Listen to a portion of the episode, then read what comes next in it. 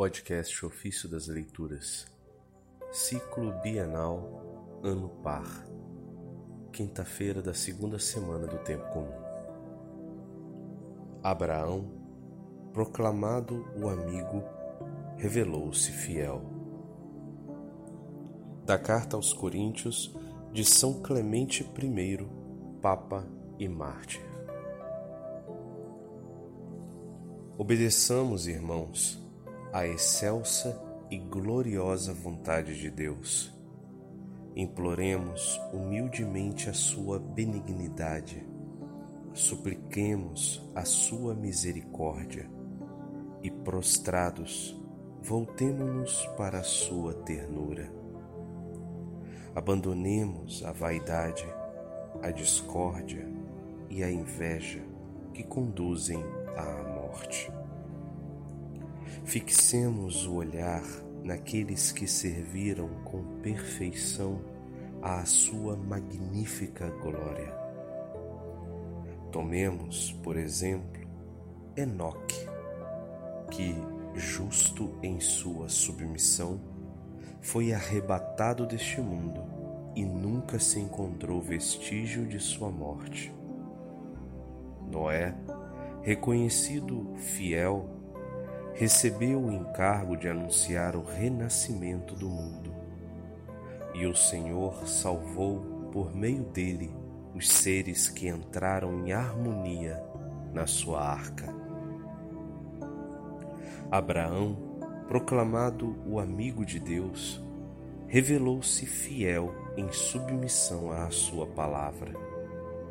Por obediência, ele saiu de sua terra, deixou sua família e a casa do pai, renunciando a uma terra limitada, a uma miserável raça, a uma casa modesta, para herdar as promessas de Deus.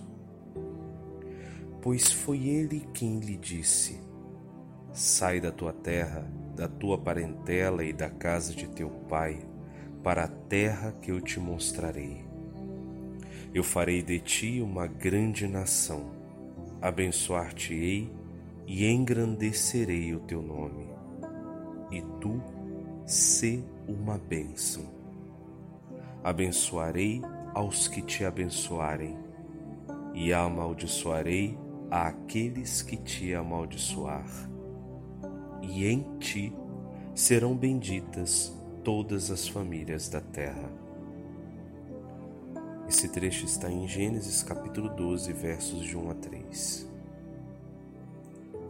Outra vez, ao se separar de Ló, levanta os olhos e do lugar onde estás, olha para o norte e para o sul, para o oriente e para o ocidente toda a terra que vês, eu a darei a ti e aos teus descendentes para sempre. Tornarei tua posteridade tão numerosa como o pó da terra. Se alguém puder contar os grãos do pó da terra, então poderá contar a tua posteridade. O Senhor disse isso em Gênesis capítulo 13, versos de 14 a 16. E ainda falou também. E conduzindo-o para fora, disse-lhe: Levanta os olhos para os céus e conta as estrelas, se és capaz. Pois bem, assim será a tua descendência.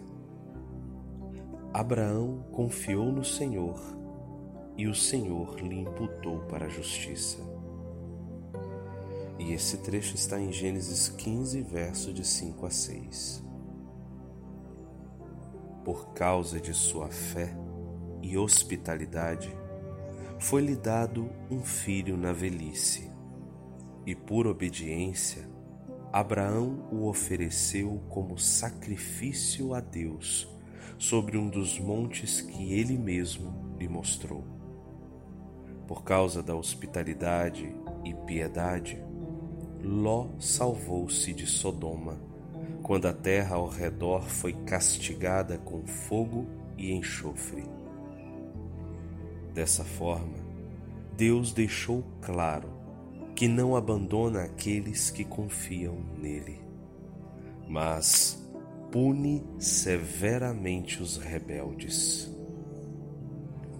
De fato, a mulher de Ló, embora tenha sido salva juntamente com ele, não compartilhando de sua fé e crença, transformou-se para sempre numa estátua de sal, para que todos assim possam se inteirar de que Deus pune os desconfiados da sua potência, como juízo e sinal para todas as gerações.